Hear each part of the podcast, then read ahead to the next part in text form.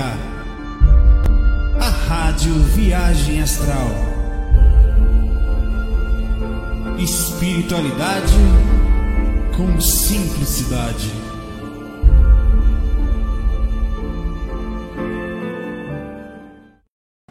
Fala aí, meus amigão, meus colegas de domingo.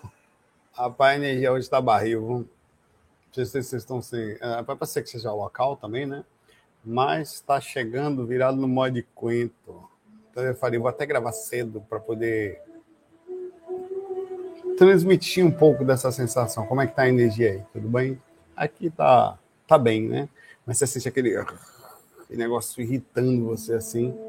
Você fica irritado, na verdade, né? Uma sensação de irritação que dá assim. Você, aí você botou uma musiquinha calma, estava aqui, André, aqui a gente colocou incenso e tal. E você, como é que tá a energia aí? Hum? Bora que hoje ainda não tô bom, mas já dá, já tô um pouco melhor. Até o pessoal falou, rapaz, não grave assim e tal. Eu falei, gravo, cara.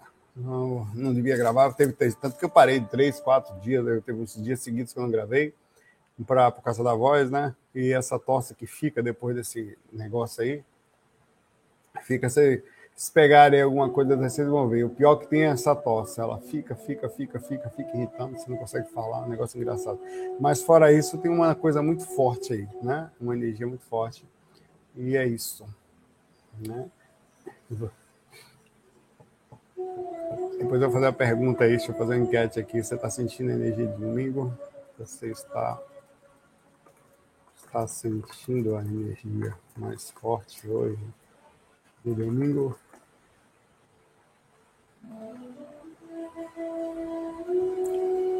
Bora começar. Deixa eu botar um, uma perguntinha aqui.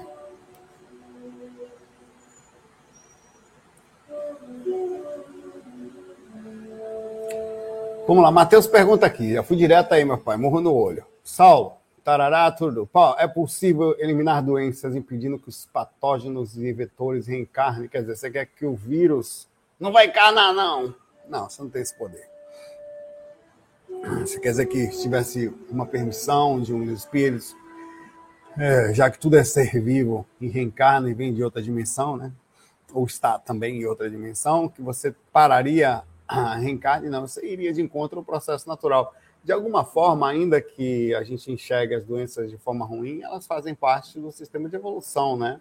Faz parte do planeta. Nós só, inclusive, entre erros e acertos, entre a natureza se envolvendo e tal, chegamos onde chegamos por causa disso. A gente não pode nem dizer como se chegaríamos aqui se não foi assim, se não fosse assim a seleção natural, as doenças e tudo mais, até próprios os meteoros que tiraram os dinossauros aqui, cada coisa faz parte de um contexto muito maior, né? É, mas a gente não tem poder, assim como você também não tem poder e dá, dá até vontade de ter esse poder de fazer uma cebosa não encarnar mais. Por exemplo, Deixa eu fazer uma pergunta para você. Se, na, se há, se pessoas, ainda estou torcendo, se pessoas almas cebosas não pudessem encarnar mais, como é que estaria o planeta no momento? Qual a quantidade? Nós temos cerca de 8 bilhões de pessoas. Quantos bilhões de pessoas, quantos nós teríamos no mundo? Partindo do princípio que alma cebosa não encarna mais. Quer dizer, espírito egoísta que faz mal, tal, não encarna. Só encarna aqui agora quem se envolve com a humanidade, quem faz alguma coisa boa. Como é que estaria o mundo hoje? A gente também não tem esse poder, tá? Até dá vontade de ter, assim. Mas a gente não garante que a gente mesmo vai estar nele, dentro desse nosso pedido, né? Eu acho que. Vamos lá. Desculpa, tá barril. Dez pessoas com certeza sete estão entre alma cebosa e egoístas. Com certeza. Se é assim, que só pensam em si mesmo, só vive para si mesmo, não faz o mal, mas também não faz o bem, não vai para lugar nenhum. Então aí a gente está falando de 70% da, da população imediatamente sumiria. Tá? Assim, que são pessoas que não, não, não fazem nada para o planeta. Eles só vivem para eles só consomem, vivem, vão lá na rua, pegam coisinha, compram, traz, leva para sua caverninha. Ó, trouxe aqui para minha família, só vim para si mesmo. Não faz mal para ninguém, mas também não faz bem também. Só vive naquele negócio de robotização para poder comer, respirar e não sei o quê, trazer recursos, sou eu, eu mesmo, e é isso aí, se você parar para pensar. Então a gente não tem poder para isso.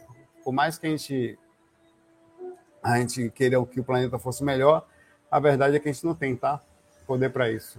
Seria possível atacar um elemento astral no parasita causando seu desencarne? Quer dizer, em outras palavras, você quer atacar as almas de seres que, entre aspas, você considera que fazem mal, para que elas não entrem mais. Você não considera isso uma maldade também, não?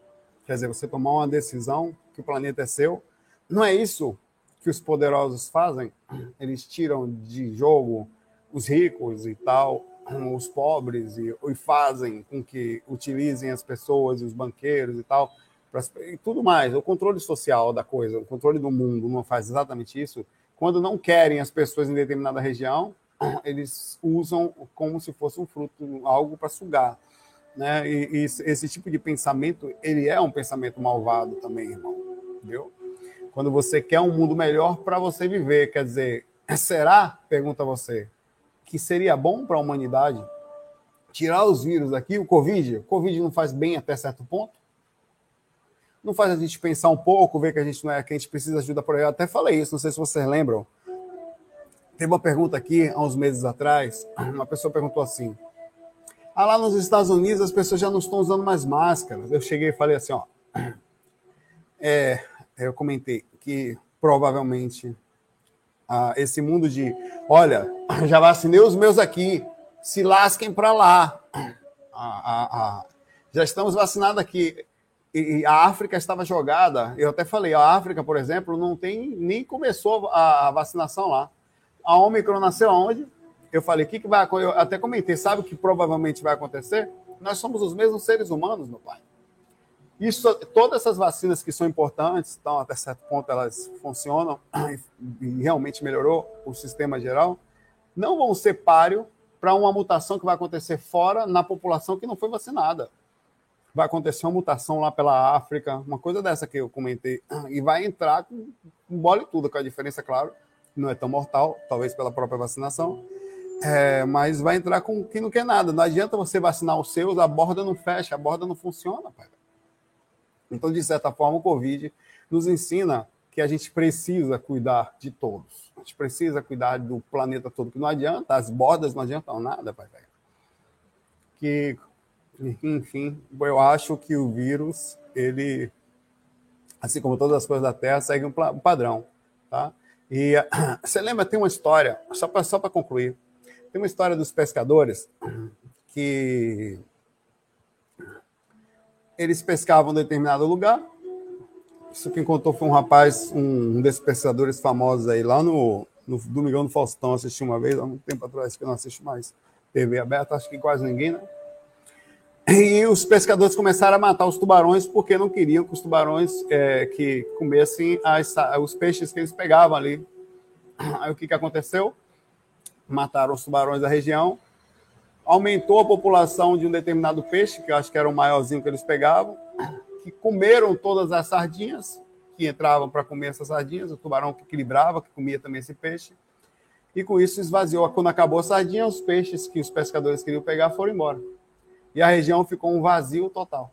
Desequilibrou o ambiente, né? Então, às vezes, quando a gente pensa que está fazendo uma coisa boa, eliminando os vírus, por exemplo, a gente não imagina o balanço que imagine, que o vírus realmente tira uma parte da humanidade daqui, não só o Covid, mas vários outros tipos de infecções que acontecem no mundo inteiro, bactéria, vírus, a desgrama toda, e cria um balanço na Terra até certo ponto, onde há pelo menos um mínimo de equilíbrio. A população aumenta, mas há bastante desencarne, há um equilíbrio no processo Lembrando que nós somos espíritos e faz dentro de um contexto de idas e vindas, não, sem desespero. É, então a gente não sabe até onde ações como essa, até pensamentos como esse, não são até distorcer, errados, vão fazer mal à humanidade se a gente conseguisse fazer uma coisa dessa, tá? Conseguisse fazer um ser humano que não pegava nada, que fosse tudo. Imagine. Imagine só a situação. Um ser humano que não morresse. Que merda. Os políticos para sempre no poder, até hoje ia ter os faraós aí alguma coisa que fizesse, só os ricos iam ficar vivos para sempre ou durar mais, né? Iam se perpetuar no poder. Já acontece isso pelo processo passando de família a família, né? Então, talvez seja importante e a gente entender o contexto da natureza e mesmo a gente não entendendo, respeitando que faz parte de um princípio muito mais profundo do que a gente imagina.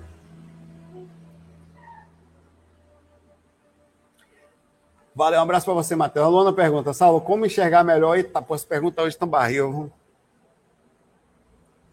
Como enxergar melhor a maldade das pessoas? Eita, dificuldade de como perceber assim, ah, cara, eu tenho dificuldade também de ver maldade.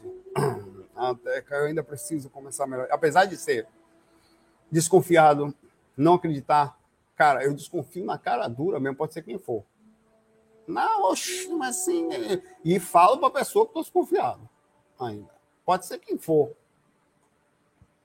Se eu duvidar, é, às vezes, é, obviamente com alguma educação, às vezes, dependendo da situação, pesado. A gente é, a gente está vivendo no meio de pessoas interesseiras, é, no meio de pessoas que enganam as outras, no meio de às vezes de psicopatas, né?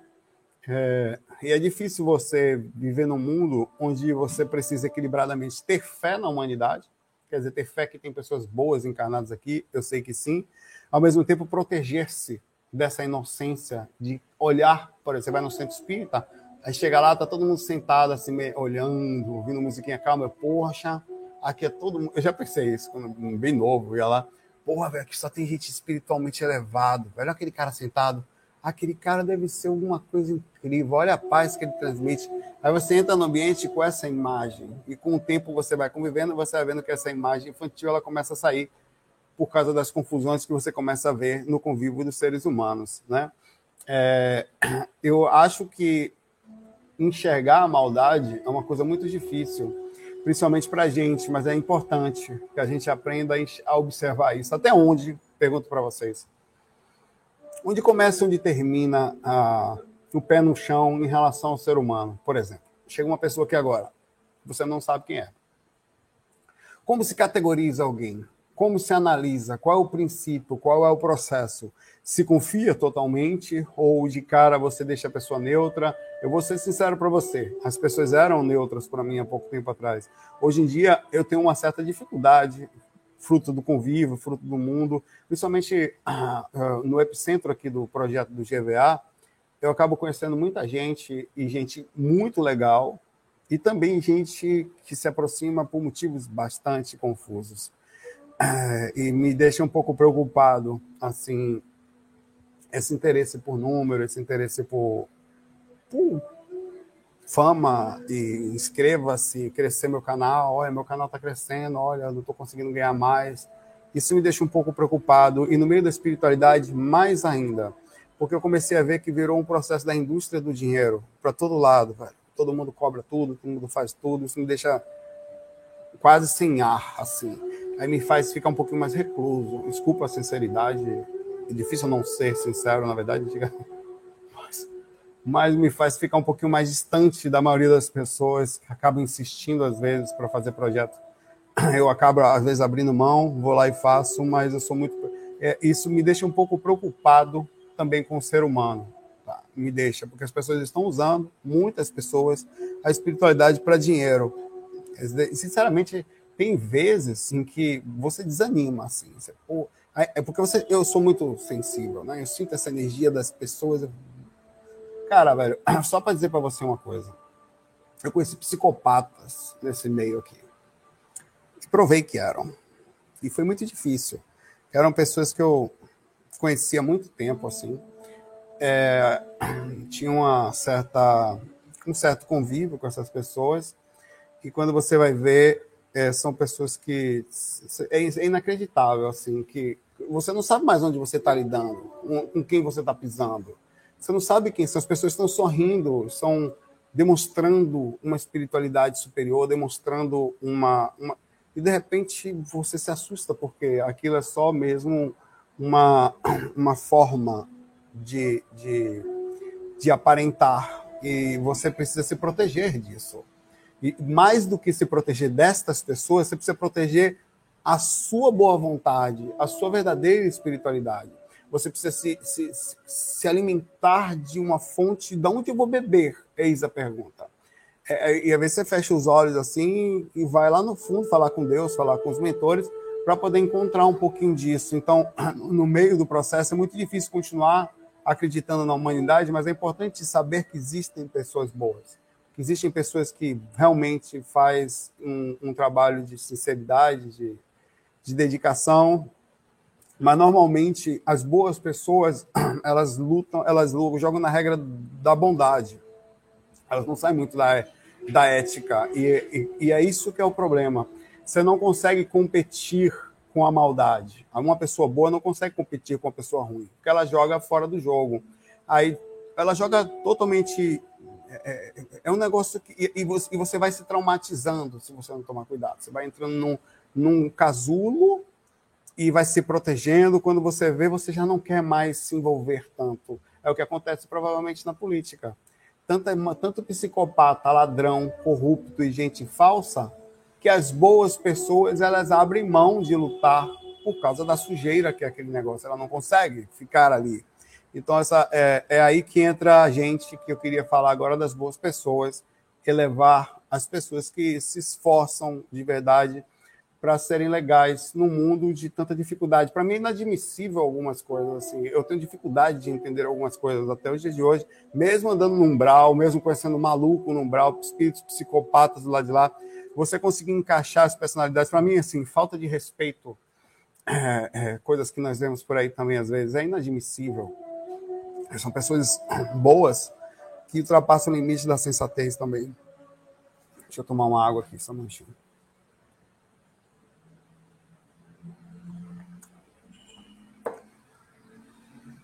Eis aí, dentro da sua pergunta aqui. Como que faz para ser uma boa pessoa, continuar sendo num mundo como esse? Protegendo-se ao máximo. É, com todas as dores existentes, a gente tentar, todos os traumas acontecendo, sempre é, é difícil, cara, nortear. E aí você não vai encontrar. Às vezes, nós, que, ou as pessoas que passam por situações, às vezes, né? A gente precisa, às vezes, procurar alguém, um terapeuta, e quando acha, eu tenho até medo de terapeuta, porque os caras vêm botar coisa na cabeça assim, e você sai com um processo complicado às vezes, no meio da espiritualidade. Eu tive algumas experiências não muito legais, não levando em consideração que existem excelentes terapeutas, eu tive azar nesse processo, onde em vez de você sair dali melhor, você sai meio conflitado, é, cheio de questionamentos, se, por exemplo, você sair explicando sobre espiritualidade, os caras falam de forma tão profunda que fica parecendo que a própria espiritualidade não existe é, no estudo do processo e eu, eu, perco muita energia quando eu vou, por exemplo, num lugar desse e preciso explicar a espiritualidade de uma forma em que não pareça que estou defendendo somente porque faço, mas porque é a coisa em si. Mas ser uma, voltando ao ponto, ser uma boa pessoa no meio de tanta dificuldade não é fácil. Normalmente, vou ser bem sincero, a gente traumatiza e se esconde. Você vai acabar indo morar num sítio ou num lugar distante ou no apartamento só com seus bichinhos é exatamente assim que acontece com a pessoa quando traumatiza. Ela, ela passa a, a, a não querer mais nem se relacionar com ninguém, nem relacionamento amoroso mesmo. Fruto de um processo que, onde, inclusive no processo da espiritualidade, a gente vai a, a pessoas complicadas, pessoas é, é, fora do eixo, pessoas que não compreendem. Então, é, eu, eu vou por aí. E diga a você o seguinte: eu faço muita reflexão sobre isso, muita. Quando eu vou, muitas vezes, quando eu vou gravar, eu faço um, um esquema do que o que, eu estou fazendo, por que estou fazendo, qual é o objetivo, qual é a direção, qual é o princípio. Eu não sou mais um, não quero ser, eu não quero ser aquela pessoa. Eu, eu, eu tenho até, eu tenho, cara, eu, pra você ter ideia, eu tenho é, sobre esse processo de, de estar aqui, parecer ser, eu tenho uma certa vergonha alheia eu, eu não assisto alguns canais porque tenho vergonha de parecer igual. É, eu, eu tenho uma certa é, total distâncias, quando o cara começa a pedir curtida tal de canal, eu pulo na mesma hora. Eu tenho algumas coisas de velho já, assim, personalidade de velho, em que eu não aceito algumas coisas, principalmente dentro da espiritualidade, apesar de respeitar. Eu sou um pouco impaciente com esse negócio do cara perde um tempão pedindo curtida, tal, não vai direto a coisa si. É, e isso tudo está. De... Eu fico pensando, às vezes, qual é o objetivo de você manter um projeto espiritual desse, por exemplo?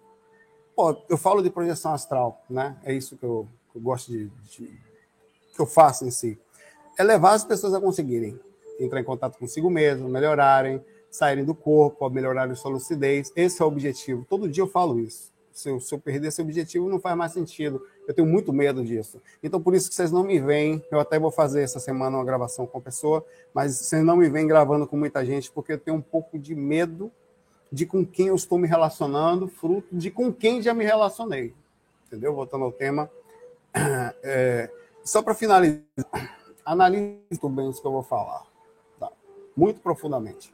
Não confie em ninguém, por mais que ela diga, eu sou PhD, eu sou diretor de não sei o quê, eu sou psicólogo, sou todo psicopata se esconde atrás de títulos e de lugares impossíveis de você poder descobrir que eles são isso aí.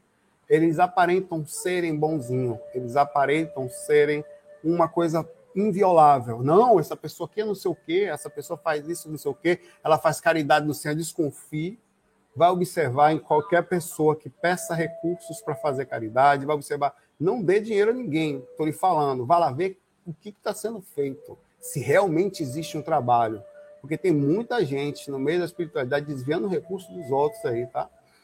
Fazendo. É, vai lá, faz um pouquinho, mas não é tudo, tudo fachada. Ao mesmo tempo, tem pessoas muito boas aí que você tem que fazer análise bem profunda sobre isso, para não se perder no processo, tá? Para você não deixar de ajudar. Mas se você quiser fazer alguma coisa pelo mundo, vai lá e arremuda essas mangas e vá fazer, vai lá fazer.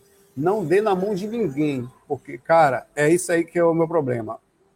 Hoje em dia, é, eu gosto de ajudar, gosto de estar junto, mas as pessoas elas utilizam a nossa boa vontade para desviar recursos e nos tiram a parte mais gostosa da espiritualidade, que é poder acreditar nas pessoas. Mas, infelizmente, a verdade é essa: desconfie, tá? E não deixe de ser legal. Faça a sua parte.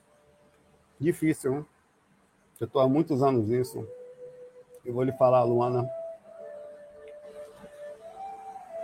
é muito difícil. Não posso dizer que não me traumatizei, tá? Mas eu acho que eu me protegi. É a palavra certa. E às vezes, nessa proteção, tem gente que acha que você é metido. Não, o cara não faz vídeo com a gente, o cara não quer aparecer. Não, não é isso. É que no processo disso eu não sei mais dizer onde começa, onde termina. Eu até vou e faço. Mas eu sinto muitas energias das pessoas quando eu vou fazer. Então, acabo, normalmente não gosto. Não vou mentir e me sinto um Zé Cu. Não me sinto nada demais, pelo contrário, tá? Mas está difícil aqui. A gente espera que. É, cara, eu estava falando esses dias aqui. Cara, onde você vai é bandido, velho. Vai no mundo de criptomoeda, é bandido. O cara fica mandando vírus para você o tempo inteiro. As pessoas ficam enganando, ligando de presídio um para os outros, para tentar roubar dinheiro dos outros, usar inteligência para isso. É, pessoas que você não sabe. Cara, é um mundo, ah, espíritos dentro do seu quarto, velho, que perdidos por aí, entram às vezes para se vingar de você, você sabe que você está fazendo bem. Cara, vê, cara, é um negócio de maldade que quando você vai ver, você está no meio de um processo, você fica assim, pô, peraí, velho. Eu, eu, eu, vou na rua, não posso parar o carro no sinal porque eu posso ser assaltado, eu não sei mais o que eu faço, para onde eu vou, para onde eu vou. Chega uma hora que você não sabe onde começa o trauma e a autodefesa. É disso que eu estou falando né? E você precisa se proteger para estar conseguir fazer uma seleção inteligente ao observar uma personagem. Por isso que quando a pessoa chega perto de mim hoje, ela está negativa. De acordo com a situação, ela sobe. E aí eu vou botando ela um pouquinho mais alto até que eu passo a confiar nela. Mas demora um pouco.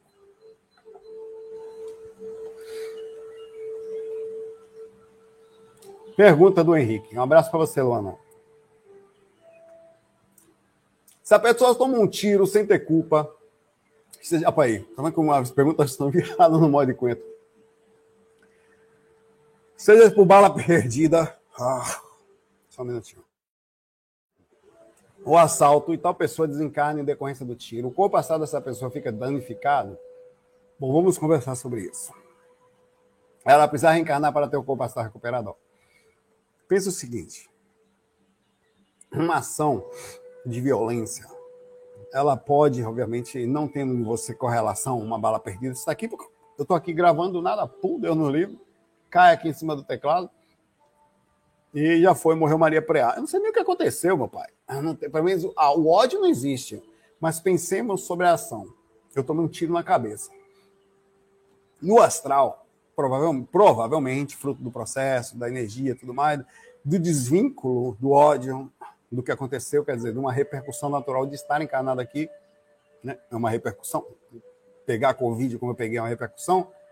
É, tomar um tiro, pode ser outra lamentável, eu provavelmente não vou sofrer nenhuma alteração, principalmente que vou desvincular do corpo e tal. Porém, pensemos agora uma situação. Eu, estudando espiritualidade, então, uma pessoa que está um pouco apegada às coisas, pelo mesmo princípio, toma o mesmo tiro que eu tomei. Ela, então, não aceita o que aconteceu, não aceita o desencarne, mantém-se no umbral por fruto de apego a pessoas ou coisas, a vida dela, não se recupera assim do tiro que tomou. Quer dizer, o processo psicológico que a levou ao desencarne continua em tese, ou mais ou menos, a continuando acontecendo, inclusive sangrando a cabeça ao estar no umbral, porque existe um processo entre a psique, que é a ação da consciência sobre a coisa, e um processo também, entre aspas, parafisiológico. O corpo astral foi também atingido temporariamente, fruto do que aconteceu com o duplo ainda. E ela enraizou aquele processo por ter ficado no umbral e surtou. Então, a ação, que ainda que não seja uma ação kármica, poderia levar ela a uma reação kármica pessoal, não é uma kármica externa. Ela própria criou a dificuldade, frutos de outras que ela tinha. Então, ela provavelmente sofreria as reações daquilo, como acontece com muitas pessoas aqui. Muitas pessoas não fazem mal a ninguém, mas fazem mal a si mesmas, através de ódios, de, de sei lá, raivas e coisas, culpas, arrependimentos ou peso sobre as coisas que faz, ela própria danifica seu sistema energético, danifica seu próprio corpo, leva-se ao desencarne, onde ela mesma tem um processo kármico. No caso de um processo de uma arma de tiro, você não tendo correlação, estando no mínimo de equilíbrio, você não vai sofrer a repercussão daquilo, provavelmente não. A mesma coisa pode acontecer com um acidente de carro. Você está ali deitado, está dormindo, acontece um acidente de carro, pum, caiu, tá, já, já acorda, acorda morto, né? Acorda morto do lado de lá, olha o corpo, não aceita a situação, não vou, não, tá, tá. o braço está do corpo físico, digamos assim, solto, você, você se auto-enxerga assim, dependendo da situação psicológica que você entrar, e aquilo pode sofrer um dano psicológico dentro do princípio do que aconteceu. Então é muito difícil. Normalmente, você estando em mínimo equilíbrio, você vai estar desvinculado do que aconteceu. Você nem vai entender, nem vai sentir nada. Vai se ver desvinculado do corpo e sem nenhuma alteração. Mas existindo um processo psicológico envolvido ali na coisa, ou principalmente um apego e a estadia em dimensões surtadas, como a do umbral, onde espíritos surtados moram, você provavelmente vai ficar preso ao processo. É complexa a sua pergunta, viu? Um abraço aí para você. Henrique.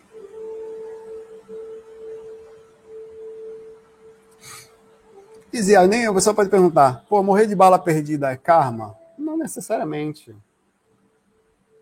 Não necessariamente. Né? Não é, é uma repercussão. Você não está no ambiente, o cara está aqui, sei lá, Covid, né? Como eu exemplo falei, ou influenza H3N2, H1N1 e tal. O cara está sentado numa calçada, um carro vem e acerta o cara, né? Ou, outras coisas que podem acontecer. O cara está debaixo de um coqueiro, cai um coco na cabeça. Porra. Ninguém vai levar a sério no astral, meu pai. Morreu de quê, meu velho? Rapaz, de cocada. Pô, velho, minha morte, velho. Você morreu de quê mesmo? Contei pros caras aí, ó. Um cocada, rapaz ninguém vai levar a sério a sua morte. Mas ainda assim, existem fatalidades, repercussão. Nós vemos no mundo onde há uma violência incrível, né? O tempo todo está tendo uma briga aí no morro. Ou aqui. Outro dia teve aqui na frente. A polícia veio pegar um cara aqui na frente. Aqui. Barril.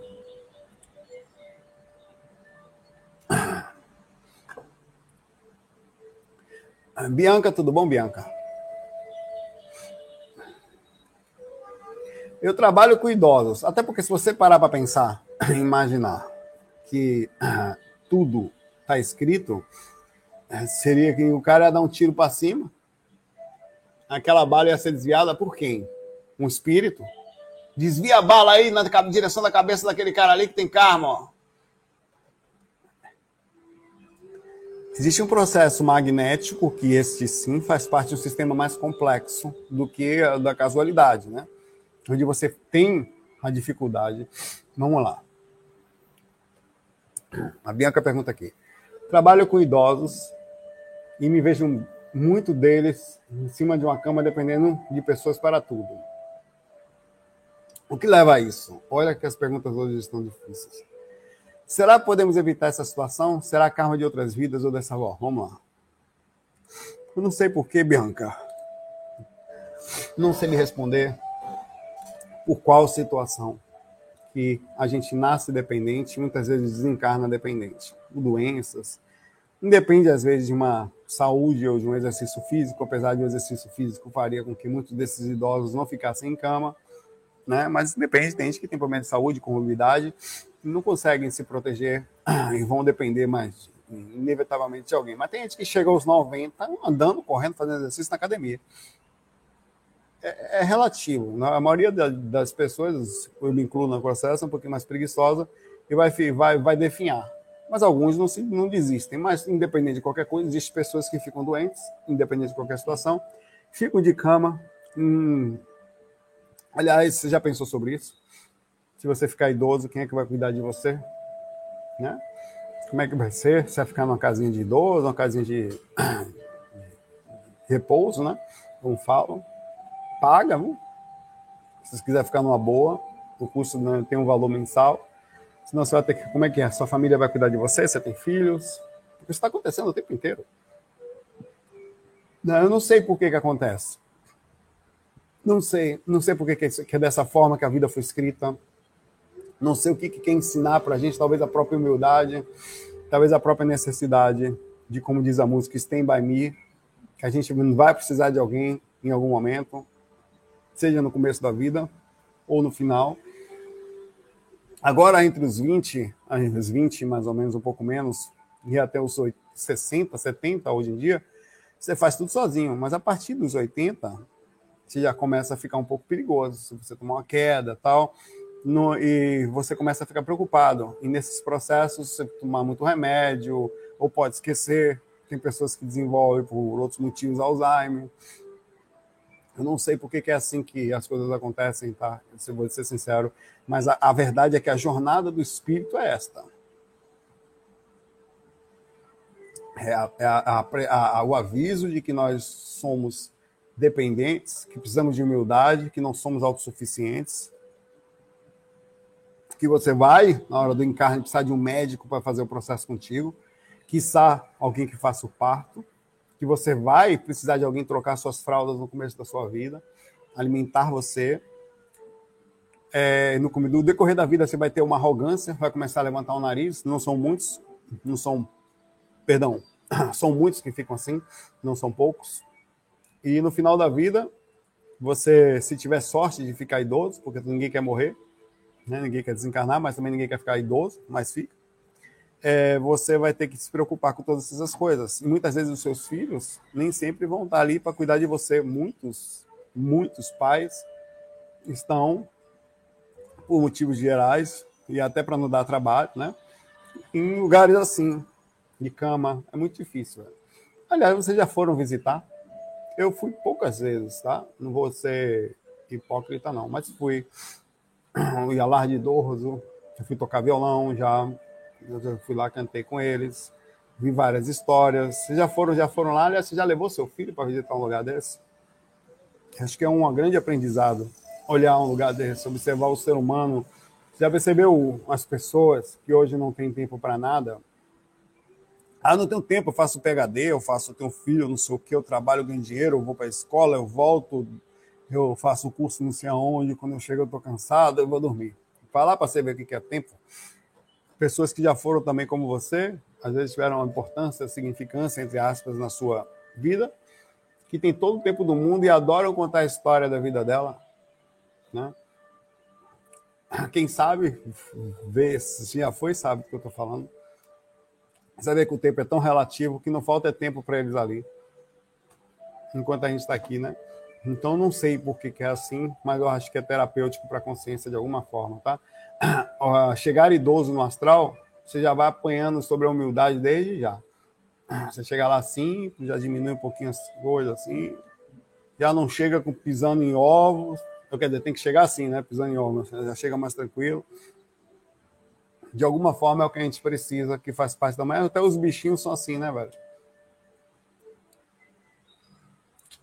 Barril. Um abraço para você, Bianca. E eu espero que você tenha um bom trabalho no processo, tá?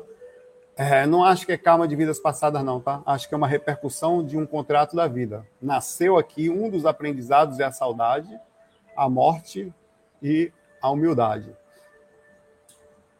A humildade de saber que a gente sempre vai precisar de alguém no decorrer da vida. Stand by me. Não importa quem me diz a música. No matter who you are, no matter where you go in your life, in some point you go need somebody to stand by you. Não importa quem você seja, onde você vá, não importa quão importante você seja, em algum momento da sua vida você vai precisar de alguém que vai estar ao seu lado.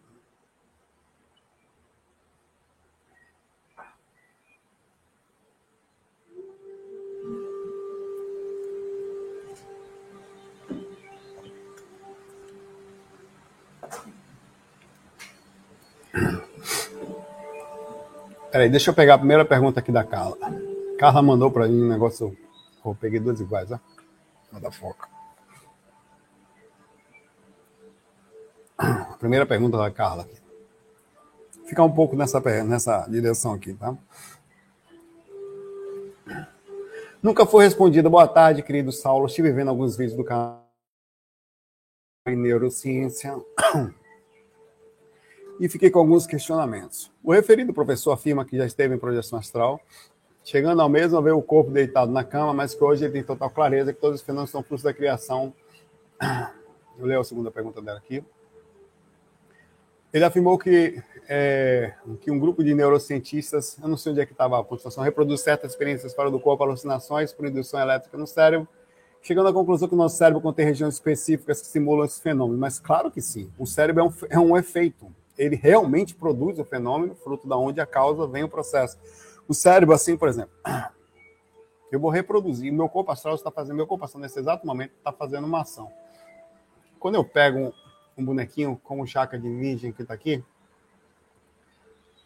o corpo está fazendo, se você fizer uma pesquisa sobre meus dedos nesse momento, há uma ação, se você fizer, os nervos estão, os tendões estão fazendo, está acontecendo alguma coisa. Claro que está mas só que o processo não termina no corpo. Isso, isso é mais profundo do que somente falar superficialmente. Mas deixa eu continuar aí na sua pergunta. Saulo, como, é, simula essa, como você receberia essa informação deve ter passado boa parte da sua vida dedicada ao assunto? Bom, é, eu já, já pensei muito sobre isso. Essa própria coisa, já pensei muito. O problema é que tem coisas, por exemplo, vamos lá. Eu já saí do corpo e vi coisas fora do corpo que, só, que não tinha como, por exemplo, é, não era só eu me comunicando com o cérebro, que você podia falar. Ó, observa a quantidade de criação que esses neuros têm que inventar para poder explicar. Primeiro, você sai do corpo, conversa com outra pessoa que sai do corpo e, e ele fala que é tudo fruto de ações cerebrais estudadas eletroquim, é, elétricas no cérebro, que faz inclusive com que o cérebro consiga se comunicar com o outro. Então, só aí a gente tem o estudo do efeito, a, a, a, a resposta. Estou vendo meu corpo deitado com lucidez. Tá, isso é uma coisa do cérebro tal, beleza, já pensei sobre isso. Meu corpo está falando com o corpo daquele cara ali, nós lembramos a mesma experiência. Não. Qual é a explicação? Não, é uma explicação. Como é que se explica isso? Não, porque é o seguinte: o cérebro tem a capacidade de fazer isso também. Quer dizer, você continua estudando o efeito do cérebro? Qual é a causa do processo? Não, é o cérebro é a causa, então, como é que faz então? Certa vez, algumas vezes, eu saí, eu, já eu até pensei que tinha passado nessa região tá? E vi um outdoor com um número de telefone, já aconteceu, já aconteceu algumas vezes comigo, tá? Em diferentes processos. E aquele número de telefone eu, eu gravei e eu fui em direção ao Lauro de Freitas, na hora eu morava, eu não, eu não ia para aquela região. E essa loja que abriu, ela, ela nova, só tinha é, em determinadas regiões, eu não tinha, não, não saía muito, então não tinha. Eu, eu, pensei ter visto esse outdoor, talvez meu inconsciente ter visto, e tem mais nada depois que eu tinha visto, mas eu, quando eu liguei era o mesmo número. Então, por exemplo, meu cérebro, além de se conectar, eu já fiz isso em alguns lugares, não só isso. Além de, meu cérebro, além de ver meu corpo, uma, mais, eu fico mais lucidez fora do corpo do que no corpo. Ou seja, a fantasia ou a eletricidade ou o meu inconsciente dentro da psicologia, a gente sabe que acordar dentro do inconsciente é quase impossível. Eu sou mais eu lá fora do que dentro de mim mesmo. Perfeito. Segundo, eu converso com outras pessoas e nós lembramos. Ah, mas isso também não é verdade, tá? E como é que eu saio do corpo e vejo situações fora, obsessões como espíritos que chegaram para mim uma época que eu morava em Itapuã, e falou, um cara falou para mim, fala pro vizinho que ele tá mal. E eu fiquei super preocupado em falar o negócio, o cara tava realmente com câncer na região do, da barriga, não sei se era um processo, você vai lá e avisa. Como assim? Meu, então, a explicação também de que é a minha própria capacidade mental de ver isso tudo. Eu sempre pensei que isso era possível, mas chega uma hora que fica difícil você chegar a tantas situações, por exemplo, é, o Wagner Borges comigo tive várias experiências. Wagner Borges, certa vez, nós tivemos uma experiência juntos, saímos do corpo, mais de 20 anos atrás. Era madrugada, eu precisava ligar para ele, eu tinha acordado, lembrava da experiência. Ele tinha um telefone fixo onde atendia uma secretária eletrônica.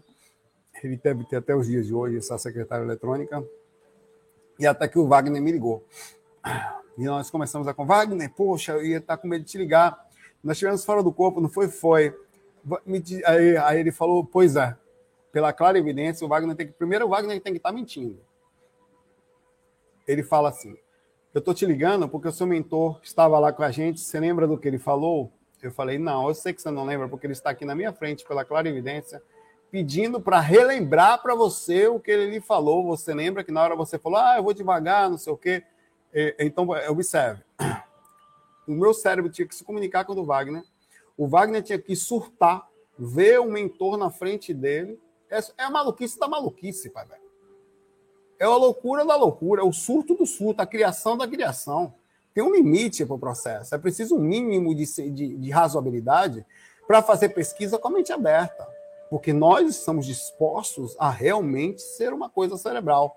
Mas chega um limite onde você começa a questionar o processo, onde a ciência começa a tentar explicar através dos livros limitados existentes. E outra coisa, me explica isso aqui. Isso aqui também é verdade, obrigado por lembrar. Eu estive na casa do Wagner Borges, me explica isso.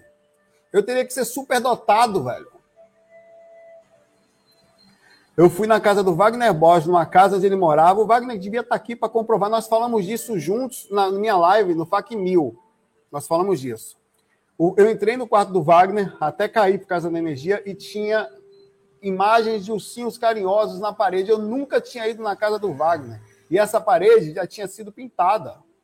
E o Wagner falou que quando mudou-se para o apartamento, era um quarto de uma menina onde tinha papel de parede e ursinhos carinhosos. Como eu ia saber de uma desgrama dessa se eu nunca tinha ido na casa do Wagner Borges, nem sabia, era uma casa que ele estava morando há um tempo, sei lá. Então tem um monte de situações que eu teria que ser, meu cérebro teria que ser superdotado, onde eu acordo dentro do inconsciente, onde eu lembro da mesma experiência que o Wagner, ainda vejo a parede dele uma coisa que nem existe mais. Então tem, tem um limite para o questionamento. E nós precisamos abrir os horizontes sobre os questionamentos. Eu continuo achando que é necessário questionar, pesquisar, observar, mas lembrando que todos os questionamentos, inclusive os muitos da medicina anterior, estava limitada ao tipo de tecnologia e conhecimento da capacidade da humanidade naquele momento. Existe muito mais coisas do que a gente consegue imaginar. Coisas que vão chegar por aí, onde a, a gente não consegue explicar, a gente não pode determinar X ou Y, você pode até determinar baseado em pequenas pesquisas que você faz, onde observa determinadas áreas do cérebro e fala: não, é aqui que acontece. Ó. Claro que o cérebro vai reagir, meu pai. Mas é lógico, o cérebro é uma máquina que tem uma cópia perfeita no nosso estudo, que é o corpo astral, que tem um paracérebro, que reage e transmite informações físicas, fazendo com que a mesma área que está acontecendo no astral aconteça também aqui. Se você pesquisa, você vai falar, não, quem está mexendo é o ossinho do dedinho aí, ó. É o dedinho que está mexendo aquele Mas o dedinho astral também está mexendo, meu pai. Essa é a questão. E a gente não consegue pesquisar. Você tem, por acaso, um instrumento que consiga medir o corpo astral? Porque até então você vai ter que abrir questionamento. Se eu estou lhe dizendo que existe, ah, mas não é provável. Já que não é, não existe? Não, não. O fato da gente não conseguir comprovar determinadas coisas fica no campo da gente tentar chegar mais a fundo na pesquisa, tá? Sempre.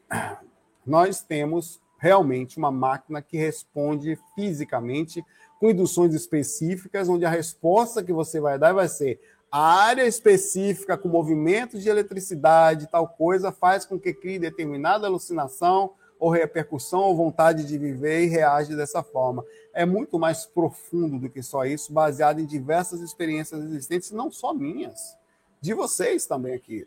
Me diga uma coisa, quantas experiências eu vi, velho? Eu podia ficar um tempão falando de comprovação. Vamos lá. Uma pessoa que eu conheço estava grávida. Eu saí do corpo e vi um menino, gordinho, loirinho. É um menino. Um mês depois ela fez um exame e era uma menina. E eu fiquei, obviamente, a chupar dedo. Eu falei, é, eu vi um menino, né, não é menino. Pois ela, infelizmente, tomou uma queda da rede. Pouco tempo depois, perdeu esse bebê, engravidou de novo de um menino, exatamente igual ao que eu vi. Quebra de tempo e espaço. Certa vez, saí do corpo, estava tendo uma discussão sobre a construção de um prédio numa área de preservação ambiental, onde estava tendo uma batalha judicial para que aquilo não acontecesse. Eu saí do corpo, totalmente desprendido, eu sabia muito bem do que estava acontecendo, ouvia o pessoal, e vi uma área com brita enorme, uma área esta que era só mata. E eu voltei para o corpo e falei: olha, essa área já tem brita. Ninguém, é, é, é uma específica pessoa que acreditava em projeção astral, mais ou menos, né? Não, não pode. Falei, rapaz, você já perdeu essa causa. Pois, essa, pois hoje o prédio está construído e aquela região ainda tem brita até os dias de hoje que é um lugar que virou estacionamento. Tá lá. Eu teria que estar tá vendo o futuro, então. Meu cérebro é super dotado, meu velho. Eu vejo o futuro, situações de que estão para acontecer. Nós, como projetores astrais, nós temos muito mais respostas do que somente a superficialidade. E são coisas comprovadas, tá? Pessoas que nunca tiveram experiências, que eu fui no quarto delas, peguei elas e tirei, e elas lembravam da experiência. Patrick, que nunca teve experiência. Então, o meu cérebro não só tem uma capacidade de conversar, como ele sai acordando o cérebro que nunca acordou. Eu pego o André ali dormindo e falo: vem cá, André, acorda, cérebro, pá, miserável, mal da foca. E boto o cérebro para acordar e começa a conversar com o cérebro de André, e, que não tinha preparação. Quer dizer, eu sou um superdotado, miserável, desgraçado, que ainda acorda o cérebro alheio. Então, tudo isso tem que, tem que ter um mínimo de questionamento. Tá? Um monte de. Eu, eu, cara, eu ia, como eu falei para você, eu podia contar em história, pessoas que estavam encostadas em mim, no momento que eu estava. E eu comecei a mexer a energia dessa pessoa essa pessoa nunca tinha tido uma experiência, uma movimentação nem nada. Pois ela tomou um susto da queda que ela sentiu. E olhou para mim assim. Eu falei: eu estava mexendo suas energias. Então, como assim? Que poder é esse que acontece, o sistema energético? Como é que funciona? Eu entro em contato com a pessoa que não tem nenhum conhecimento, nenhum processo, nunca ter tido a experiência e consigo movimentar a energia dela. Então, são coisas que precisam ser questionadas também. Estão na mesa, é um leque de situações. Não, isso tudo é uma área do cérebro, não sei meu pai é muito mais profundo do que somente isso. Ainda que você se diga doutor, PHD, lá, eu sou Zé Cu e saio do corpo e sei que a continuidade da vida existe aqui no processo. Só que a gente precisa botar na mesa assim, vamos pesquisar? Bom, bota os eletrodos aí, meu pai, no fiofó, no cérebro, onde você quiser. Vamos pesquisar. O negócio é necessário abrir a possibilidade, mas sem a determinação. Olha, está determinado que a gente vai pesquisar para mostrar que não é. Esse tipo de pesquisa não é pesquisa. Isso é religião da ciência. A verdadeira pesquisa é eu sei até aqui. Existe uma possibilidade, que é onde nós abrimos o campo da suposição daqui. Vamos ver então. É assim que funciona o processo. Um abraço para você, Carla.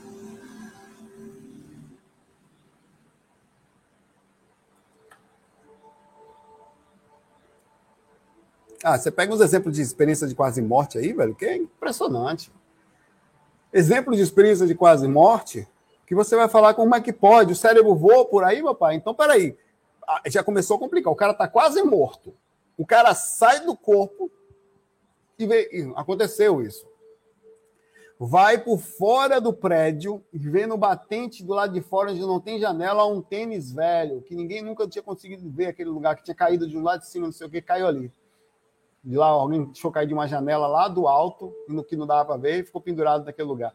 E ele vai e fala que está ali, quer dizer, o cérebro do cara se desprende, depois do corpo quase acabado ali, enxerga coisas ali de uma forma incrível, e a pessoa vai falar que é uma, um sistema elétrico do cérebro tem um limite, né? Para o que é preciso abrir horizontes.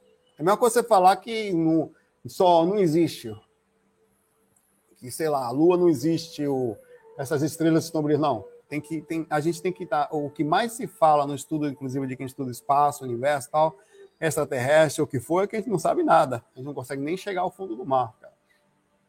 Há pouco tempo atrás a gente não tinha nem onda de rádio aqui.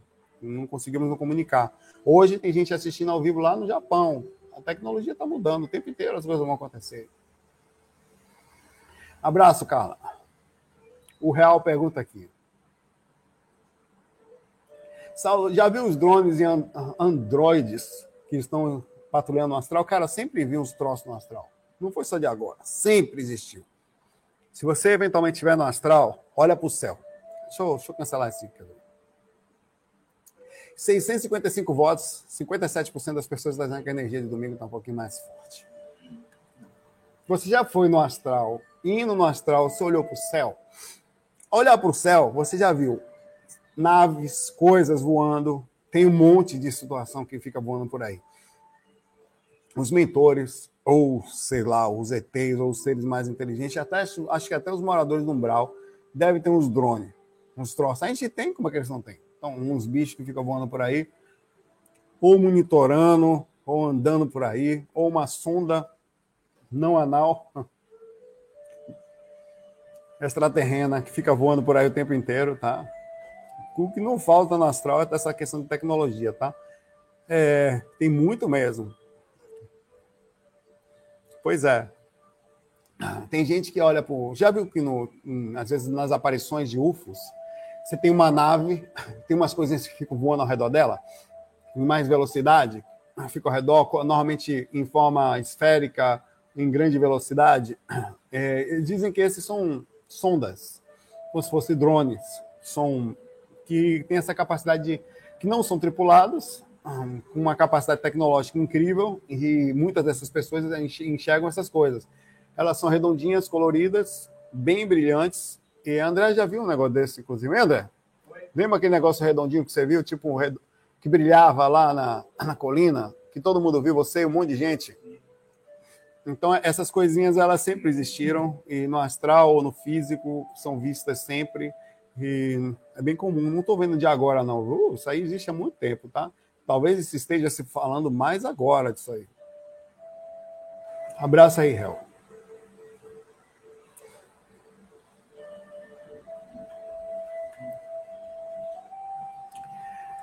Ah, Eduardo, nunca foi respondido. Por favor, poderia falar mais sobre a masturbação e pornografia? Como o espírito espiritual vê isso? Com bastante simplicidade. Dentro do limite do equilíbrio ou da sensatez, todo mundo é pornográfico. Ah, não é. Você, sua mãe fez pornografia com seu pai para você nascer. Seu pai olhou ela pelada e vice-versa. E sentiram um prazer desgraçado, aí nasceu você. A pornografia, na verdade, nada mais é da exposição, claro, às vezes um pouquinho mais fora do normal, de pessoas peladas. Pelo amor de Deus, pô. Pessoa pelada é a coisa mais simples do mundo. Pô. Os vermes comem pelado, o bebê nasce pelado. Se tem uma coisa que a gente, a gente mesmo se vê pelado todo dia, não tem nenhum segredo, não tem nada que você não tem aí que o outro não tem também. O que a gente não faz é mistura de um do outro, aí vira uma sacanagem. Eu, pô, quero ver essa mistura aí, um pelado ali, outro pelado aqui, eu gosto. A coisa mais simples do mundo é ser pelado. A masturbação também é coisa simples, meu pai. Criança pequenininha assistindo filme, não vai dizer que não? Criança, 10, 12, até menos, 6, 7 anos, tá ali se tocando, brincando. É um processo comum de conhecer o corpo. Pelo amor de Deus, a gente criou um processo da religião pesado. Agora vamos ao ponto. O desequilíbrio. Ultrapassar o limite onde o cara passa o dia todo vendo pornografia, o dia todo se masturbando, o dia todo se acabando. Aí é, mandiocando, aí tem um limite, né? Porque aí você ou precisar somente daquele tipo de coisa para levar um determinado prazer, pode ser que aí você, ao fazer um processo desse, se aproxime espíritos que desencarnaram com essa vontade, como você também tem, e aí fica um pouco perto, e a partir daí você possa ter um problema. Mas o, o corpo físico, pelo amor de Deus, é absolutamente natural, velho. Nossa, e o resto é tudo aquela coisa religiosa em cima, que criou um problema. Seu pai, meu pai, sua mãe fizeram pornografia para você nascer. Não, meu pai não. Oxê, fez sim, peraí. Fizeram. E não pense que pensando em você, não. Vamos fazer o Eduardo de mão de tesoura aqui. Amor, deite-se. Que eu vou fazer primeiro um mantra. Nesse momento, nós evocamos o Eduardo. Eu fecho os olhos para não ver esse outro ser ao meu lado, iluminado, sem roupa. Eduardo, aqui vamos nós. Que amor de Deus, meu pai. Foi o campeonato. Chega aí, meu pai, pá. Olha, tô, tô grávida. Não! A coisa é simples, só não pode, claro, é dentro do sentido do equilíbrio, né? O mundo tem esse. Em qualquer outra coisa, qualquer outra coisa que você faça, qualquer coisa que leve um ser humano a desencarnar, de sexo. Um ser humano pode desencarnar muito, sexual, muito sexualizado, pode ser um problema. Fumar, droga, sei lá, beber, né? Pode fazer um espírito se aproximar de você. Aí potencializaria a sensação daquilo e fora a psique também, como é que fica. De uma pessoa que passa as três horas do seu dia vendo pornografia, pelo amor de Deus. Você vai lá, vai cinco minutos e vaza, meu pai. Quando você vai mais um, trabalho rápido, matou a vontade ali, morreu Maria Preá, vai fazer outra coisa, vai produzir coisa. Espírito ruim não fica perto de pessoa que está produzindo, fazendo coisas sérias, ética, a não ser que você tenha obsessão, né? um processo obsessivo de raiva de vidas passadas. Então, é, é, é o gasto de energia consciencial versus tempo que você fica naquela coisa, que não lhe leva a lugar nenhum. A uma prisão, onde você não pode ver passarinho cagar. Não vou lá que eu vou. Não. O resto, meu pai, relaxa. A espiritualidade vem com grande, eh, grande simplicidade. Não existe aqui, nesse exato momento, sabe quantas pessoas estão fazendo sexo? nesse exato momento no domingo, vocês já pensam essas coisas também, rapaz? Quantas pessoas estão nesse momento fazendo sexo? Rapaz, acho que ninguém, viu? Ninguém. Quantas pessoas nesse momento estão ali nos 5 no, no, no cinco versus 1? Um? Nesse exato momento estão mandiocando ali no banheiro, praticando genocídio espermatozoítico. Hum. Meu pai, a espiritualidade ia ter que mandar todo mundo para um brau. Né? Um abraço para você, Lara.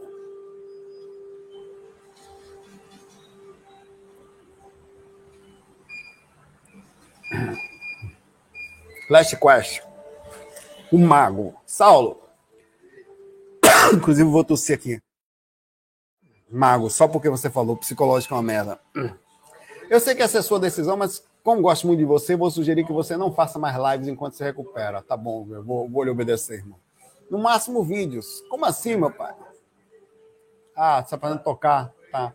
Mas vou respeitar a sua decisão. Tá bom, eu vou, eu vou, eu vou, eu vou desobedecer a sua, sua sugestão. Obrigado, Mago. Eu entendo você. Pessoas muito próximas gostam muito de mim, brigam comigo, mas. Estou ficando melhor. Um abraço aí para vocês, galera. Muito obrigado por estarem comigo aí. Um excelente domingo. Fiquem em paz, tá? Que a energia tá, tá um pouquinho melhor já. Melhor aí de vocês. Se fique bem. Proteja-se. Aliás, não sei até onde a gente consegue, mas tá barril aí esse negócio aí desse esse Covid aí. Vai pegar todo mundo. Tá? Vai ser uma, uma boa parte. Talvez seja bom muita paz, muita luz. FOI. Aí aqui, ó, se vê meus irmãos tossindo, tá todo mundo desgraçado aqui. Vou levar ele no veterinário já já, eu tô saindo aqui. FOI. Fui.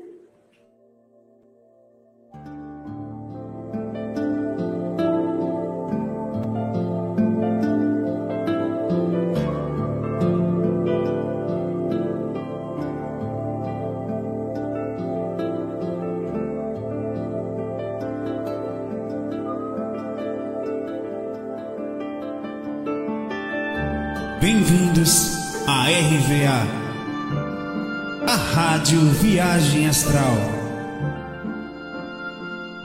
Espiritualidade com simplicidade